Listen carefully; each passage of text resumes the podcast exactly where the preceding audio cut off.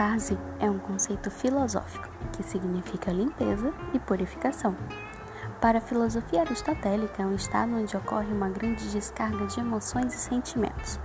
Na religião, é tratado como um estado de êxtase religioso, decorrente da purificação da alma ou da libertação dos pecados. Tal conceito também foi apontado por Freud e aplicado na vertente psicanalítica, onde entrar em estado catártico era sentir-se finalmente livre das perturbações psíquicas após uma sessão de terapia. Aqui, neste podcast, vamos todos discutir sobre pautas delicadas e invisibilizadas que realmente incomodam, já que queremos nos libertar dessas perturbações, não é mesmo? Então, vá se catarse.